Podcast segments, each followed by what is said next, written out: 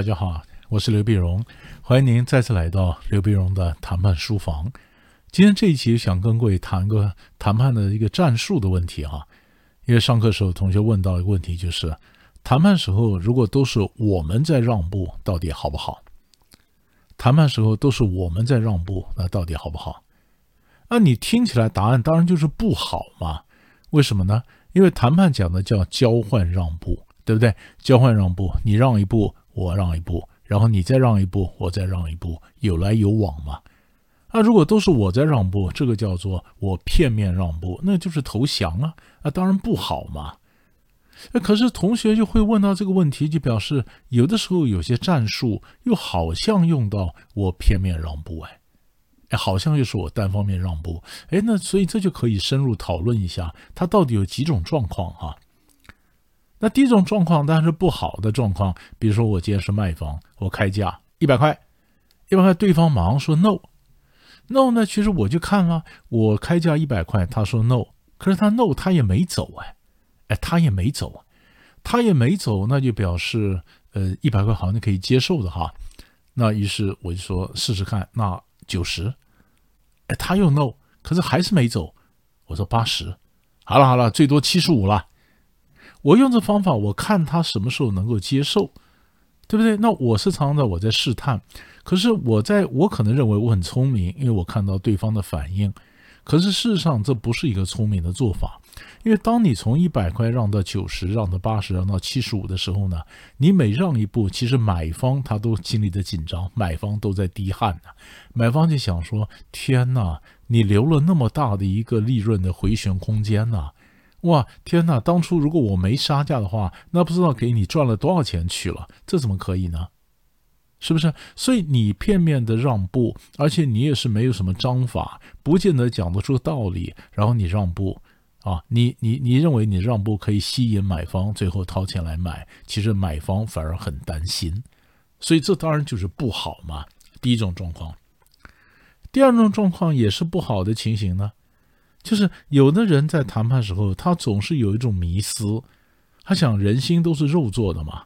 那我让步给你，你不回报，我再让，我再让，你总会回报的嘛，是不是？因为这是心理学上也是一个原则。心理学上说讲到呢，我们人呢觉得回报对方的行为啊，回报的善意是应该的。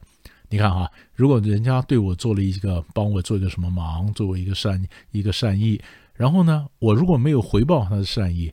我往往就要花很多时间跟旁观者、跟别人去解释，为什么我没有回报他的善意？为什么？因为他的善意没有诚意呀！哎呀，他那也不算真的让步了！哎呀，他那个是是是假的啦，是这个笑里藏刀啦！我用各种方式，我在告诉旁观者、告诉旁边的人说，对方的让步其实不是真的让步，我为我自己没有回报合理化。可你会发现，当我越花时间、越花精神为我的没有回报合理化，恰恰足以证明，其实回报是应该的。这就是心理学上所讲的回报的这样的一个原则。所以，有的人就学了谈判，想到既然人觉得回报是应该的，那我今天让步、让步、让步，总会换来他一个诚意、一个感动吧。后来发现这是一个错误的想法，一厢情愿的迷思。为什么？因为你让步让步让步，你根本还是不会感动他，不会感动他。我们发现谈判的时候，常常有人这样子：你在不断的让步，他不断的 push 你，你让步，他在旁边看，他就叉着腰啊，双手抱胸，就靠着看，看看看看你这到底了。他确定你让让让到底了，你没有办法再让了，他嘣一下让一步，好了，那我接受。我接受，比如说他原来我们常讲，你是卖方，你开八千，人家买方还七千，买方不断的杀价，就看你从八千不断的往下降啊降啊降啊，买方一点都没有加价的这种这种意图，然后加加加降降降到最后降到七千四，你停下来，应该讲到底了，那买方看看七千四还可以接受，嘣，七千就让步加到七千四成交。所以这个谈判过程从八千到七千四的过程，都是卖方一方在让步、让步、让步，买方根本没有回报。所以有的人谈判是这样子谈的，这样子谈的。所以你总觉得你让步，事实上你让步本身，你你你你以为你会感动他，你并没有感动他，所以基本上这也是不对的。哎，那可是为什么有的时候我们说，有的时候谈判的让步这是对的呢？因为有的时候我们在谈的时候呢，我们在谈判会不会有一种情况叫诱敌深入？就是我会先让步，先让步，然后让对方觉得对我跟我达成协议好有期待啊。于是对方可能投资了更多的时间，可能投资的钱，更多的利，更多的这种利益提出下来，他舍不得，呃，舍不得抽身而走，舍不得换人，你知道吧？舍不得换。比如说，嗯，那么很多信用卡公司就这样的嘛。你如果用他的信用卡，他就开始积点，开始积分，开始送你什么东西。那你刷着刷着刷着，你累积的越来越多，你慢慢就越越越有忠诚度了，对不对？你就很多时候呢，你就舍不得换别家卡了，因为这边的分数再积下去可以换旅馆住宿，哎，可以换个什么好东西啊？你舍不得走了，你就是被诱敌深入了。那他的诱敌深入，就是他前面很慷慨的让步、让步、让步，多送你一些点数，多送点积分，多送什么东西。他的让步交换到你越陷越深，那这种让步其实呃 OK 的。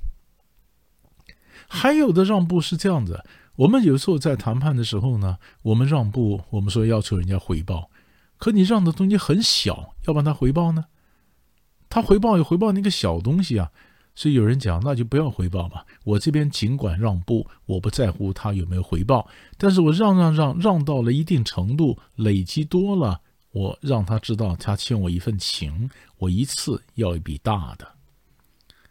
以前我个学生，他在竞选的时候，他是个调咖，他你是庄脚，庄脚帮着候选人拉票。我就说，哎呦，你年纪轻轻的，你也担任这个装脚帮人家拉票哈？那你帮人家竞选，人家有什么东西回报你呢？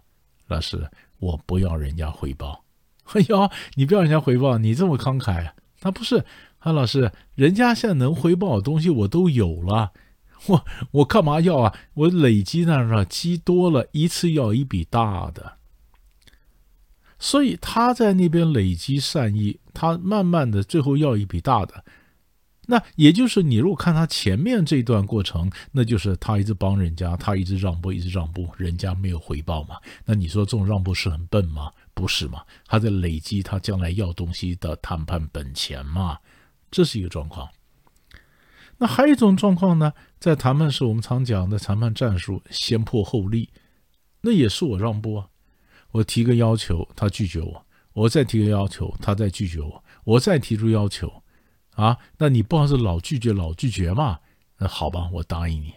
其实我真正要的就是最后一个，所以我前面提出要求，你看到是我让步，我让步，我让步。对不对？那其实我让步让步让步，是在告诉你我多有诚意啊，我多在乎这个案子啊，我多希望谈成呐，对不对？然后最后，但是你这样子拒绝我，我还没走，然后最后人家可能说好吧，那我答应你，你那么有诚意。其实我要的最后一个才是我真正要的。可是这种战术我们叫做闭门羹，先破后立。那先破后立，但是它有一个有一个重点在哪里呢？我提出第一个方案，他拒绝我；我提出第二个，他再拒绝我；我再提出第三个，那表示我锲而不舍，对不对？可是，在第一个方案和第二个方案中间，它必须要有间距。间距，什么叫间距呢？就是你第一个方案被拒绝了，你不能马上提第二个。你要这边等啊，花点时间再提第二个。你要告诉人家，我第一个方案被拒绝了以后，我回去是怎么样的排除万难，我怎么样说服我的同事，怎么说服的长官，怎么样在内部形成共识，然后我好不容易才有了第二方案。你又把我第二方案再拒绝了，那我再回去再怎么努力，我花的时间更长，排除万难，好不容易才有第三个方案。我要跟你讲，大哥，我们这方案得来不易啊！你看看，如果能接受就接受吧。我用每个方案中间的间距来告诉你，我让步有多困难。所以表面上看起来是我从第一个方案让到第二个，从第二个让到第三个，好像都是我在让步，可是。我加上了时间元素，加上时间元素，这就是我们讲的时间的间距。我用时间的间距来玩另外一个 game，表示我内部多难达成这个协议。好不容易达成，你看能不能接受？啊最后他可能接受我提出来的第三个方案，这个是先破后立，先破后立都是我在让，但是我让的很漂亮。看到没有？所以结论就是，如果今天谈判的时候都是我们在让，好不好？我们答案是有的时候好，有的时候不好。就是你必须确定，如果都是你在让，你必须让的有章法、有神智，很清楚，晓得你有什么让，让了多少。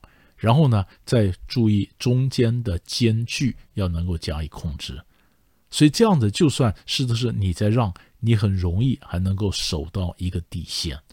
就算对方就是我们前面讲的叉着腰抱着胸等你看是不是到底线，我用这种有间距的方式告诉你内部多难达成协议，这个点第三个方案就是我的底线，没有再下去了，你要不要接受？是吧？所以就是就是我们在都是我们让步，可以让得很漂亮，很有章法，你要不要想想试试看？我们下一集再见。